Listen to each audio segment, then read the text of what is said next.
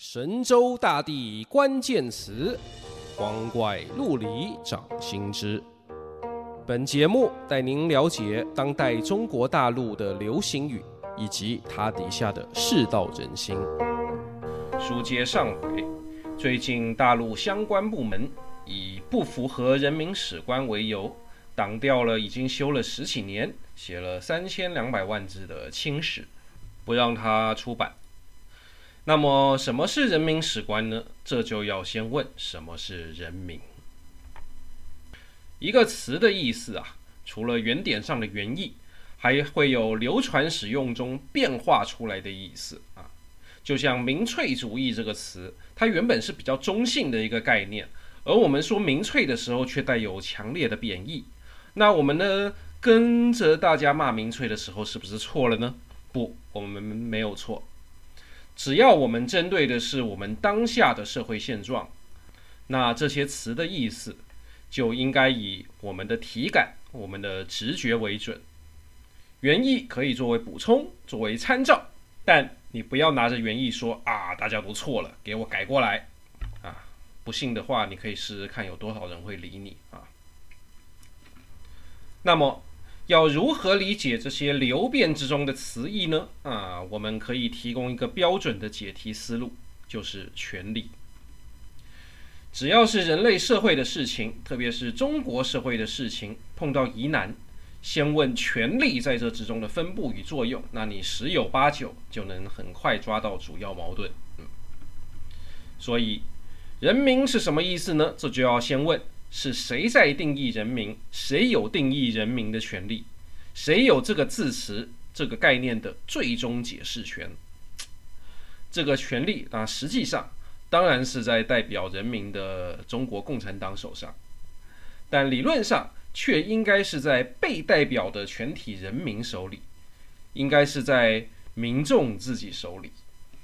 那这样一来，我们喜闻乐见的阴阳怪气啊，就又来了。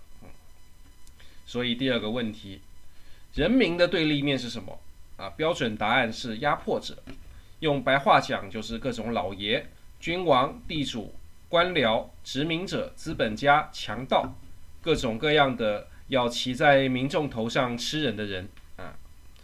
顺着这个分野来讲，那人民史观就是站在被压迫者的立场上，去对抗英雄史观。或者资本主义、宗教等等那些他们认为是帮压迫者说话、带有欺骗性的呃愚弄人民的讲法啊。然而，人民就只包括被压迫者吗？啊，当然不只是啦。如果领导人亲力亲为，为增进大多数人的福祉来工作，那也可以算在人民的行列里面啊。例如大禹治水，在人民史观里面就是可以表扬的。但在人民史观中，不会把大禹神化，不会把大禹说成圣人，而是更注重表扬那些没有留下名字的古代劳动人民，称颂他们为了改造生存环境做出的种种努力，发展出的种种技术、文化、组织，乃至于国家制度，说他们人民才是创造历史的主体啊。这里我们就可以说到人民史观和民粹的关键区别。嗯，如果说民粹啊是无脑站在大多数人这边，以自由、平等之类的概念来讨好大多数人、讨好庶民，但求成为群众之中的意见领袖，那么理论上的人民史观、理想中的人民史观，就是要带着一颗唯物主义的头脑来站在大多数人这边，有技巧。有标准的肯定那些能为大多数人增进福祉、抑制剥削与压迫的思想和行为，啊、呃，用马克思主义的话来说，就是以发展先进的生产力和生产关系为准绳。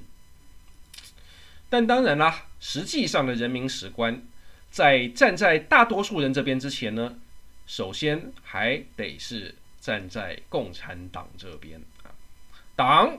是劳动人民和无产阶级的先锋队啊，理论上和人民是一体的，但实际上当然会有矛盾。你在革命时期还好，到你掌权了，你实际上就是新的统治阶级，新的老爷。所以在党和群众出现矛盾的时候，怎么办呢？一般最好先以人民内部矛盾处理，尽量把利益关系给理顺摆平啊。但如果矛盾较大啊，党干部做变成作威作福的老爷，民怨四起了，就会出现一些像是脱离群众、站到人民的对立面这样的罪名，来让党组织去整人、整风，重新调和党国与群众的关系。那如果矛盾大到不可调和、不可改革的程度呢？啊，就像每次经济出问题，都要牺牲老实人，都要国民承担代价。嗯，答案非常简单，非常的没有创意，就是要大家大局为重，相忍为国啊，稳定压倒一切。这个时候就不那么站在群众的立场上说话了。嗯，但共产党人讲辩证法嘛，事物要辩证的来看。什么是辩证的来看？啊，我们新闻界一位已故的前辈啊，卜大中先生，根据他一九九零年代在美国接触流亡过去的那些老干部说啊，所谓辩证的来看，就是一件事这样讲有理，翻个面讲也是他有理。嗯，现在的共产党秉持着统一战线的方针，也会表扬肯定。某些对国家民族有贡献的民族资产阶级啊，给他一个人民企业家之类的称号。至于这些人民企业家是不是真的都有遵守劳动法规，给工人该有的福利啊，那是次要的。人家能取得这个称号，一定是有着对大局来说更为主要的贡献嘛啊。大局为重，就是啊，党和国家整体上。还是跟人民站在一起了啊！如果国家守不住，人民就会直接被帝国主义剥削压迫。那所以我们就要忍受被自己的国家剥削压迫吗？哎，不利于团结的话不要说。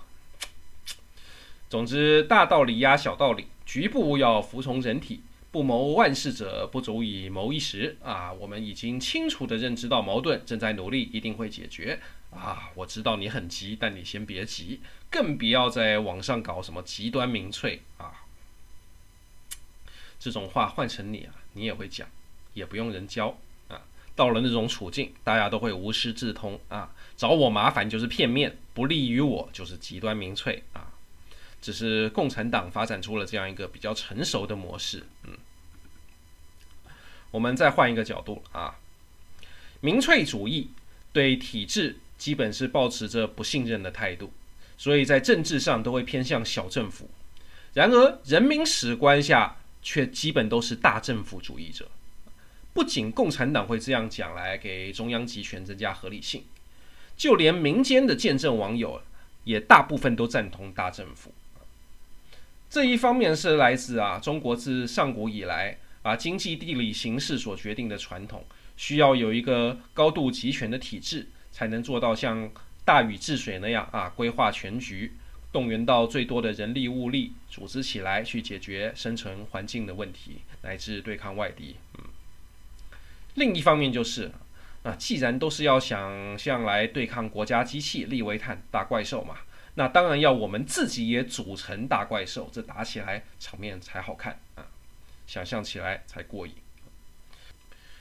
至于屠龙勇者终成恶龙的问题怎么办呢？那就再屠一遍。反正我们又没有真的要打，呃，我们是说故事的人，只要这个世界还存在着压迫，那就一定有被压迫者听到我们讲这些反抗故事的时候会兴奋。而我们在网上所想要的，也就是这点兴奋，这点多巴胺。简而言之，无论实际上党和群众出现什么矛盾，名义上党都要站着一个来自人民、代表人民的名头啊。理论上、理想中，人民史观要站在全世界被压迫人民的立场上。所以，共产党和网友在报道外国罢工与抗争。特别是敌国出现罢工与抗争的时候啊，都很高兴啊。但如果是自己国家出现抗争啊，矛头朝向我党了啊，那就要转弯。嗯，啊，这说来也不特别嘛，古今中外大家都是这样的。理论发明出来是为了帮我打天下、做天下。嗯，打天下的时候当然要讨好大多数人，争取群众；做天下的时候就要学会转弯，还有按着别人转弯啦。嗯，好处我全占，坏处全不沾，权力最大化，义务最小化。这对任何时代的统治阶级来说都是最爱的课题啊。但毕竟，人民是中共长久供奉的神主牌，是你道义合法性之所在，所以你转弯也不能转得太硬、太难看啊。网友们用理想版的人民史观来写小说，来经营自媒体，乃至引用以前毛泽东的思想和文章来点评时政，来讽刺挤兑你中共如今种种怪现状的时候啊，你也得忍着。但最多也就是忍着啦啊！如果真有人要打着人民的旗号，把这大义名分抢到手上来，对党和国家的主流派形成威胁，那么要么扣你一顶勾结境外势力的帽子，要么就直接把你封掉。不废话。例如，有一个创办于二零零三年的网站叫“乌有之乡”。就集中了民间这种毛左派的言论，他们声称和社会中下层百姓站在一起，啊，以毛泽东为精神支柱，坚持人民史观，反对改革开放以来资产阶级自由化的路线，和主张西化民主化的所谓公共知识分子也是针锋针锋相对。当年他们虽然不是主流，但存在感相当不弱啊。后来，习近平提到的“以前三十年否定后三十年”，这指的就是他们乌有之乡啊，乌托邦啊。然后，这乌有之乡在二零一二年呢，因为坚持力挺薄熙来，就被整了。薄熙来在那之前的几年也是在谋争大位啊，但在中央没有斗赢，于是外放到重庆，还不死心啊，搞了几年唱红打黑，想靠着毛左派继续维持他在。大道之争方面的威能，当时乌有之乡就一直在给这个薄熙来唱赞歌，然后薄熙来败给了习近平，一些弊案被挖出来啊，判了无期徒刑。乌有之乡在微博等平台上的账号也于是就被封了。二零一八年，乌有之乡他们微信公众号也被封啊。不过这网站还在，一直到现在，他们都还有一堆文章和活动，只是没有什么参与大道之之争和人事斗争的能量了。由此可见啊，这种算是忠诚反对派的势力，还是有一些言论空间啊，但也仅此于此了。现在乌有之乡的存在感，已经不如各种社群媒体用户的阴阳怪气。我想这是因为他们的文章太认真了啊，一堆都是义正辞严的批判啊。但既然同样没用，还不如网友三两句阴阳怪气的评论，那你读起来不会太累，还可以让人乐一下。所以到现在啊，我在 B 站上发动态问小伙伴们对于所谓人民史观的看法，好几人就都给出了一针见血的讽刺啊。我是。这样说的，我发了动态说，都说人民史观是正确的唯物主义史观，可是我看到好多自称秉持人民史观的自媒体文章，都很有些主观唯心啊，反正站群众这边就不会错的样子啊。然后就有小伙伴发了这样的评论：举个大旗，上个包装，立个靶子，再站个队啊，从我们是好人。起手降低警惕，再接咱们都是自己人啊，进一步拉近距离，以求关注加一。啊，这真是把套路讲得很明白了啊！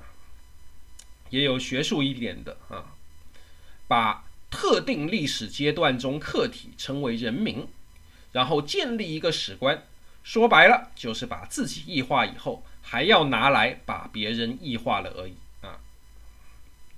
更直白的也有啊，就民粹史观罢了。所以说啊，真正不要小看别人的智慧。现在谁还没有读过一点书呢？即便是按照理想版的人民史观来写的文章啊，不少年轻人读者也是心知肚明啊，这不过是讨好群众、求关注而已罢了。但话说回来，这也就说明人民史观之类的论调啊，总是很有市场的，因为可以引起人们揭竿起义的雄心壮志。只要你不是真要在墙内去做就好啊。在墙内去做了的啊，如果没有侵犯到党的底线，那还可以让人把希望推得更高，直到过线。过线以后呢，要么被收编，要么被消音，不管是什么情况，都可以让各路自媒体吃一波人血馒头，然后再去关注下一批人、下一件事。现在的生态基本就是这样的了。今天讲到这里，我们下集继续。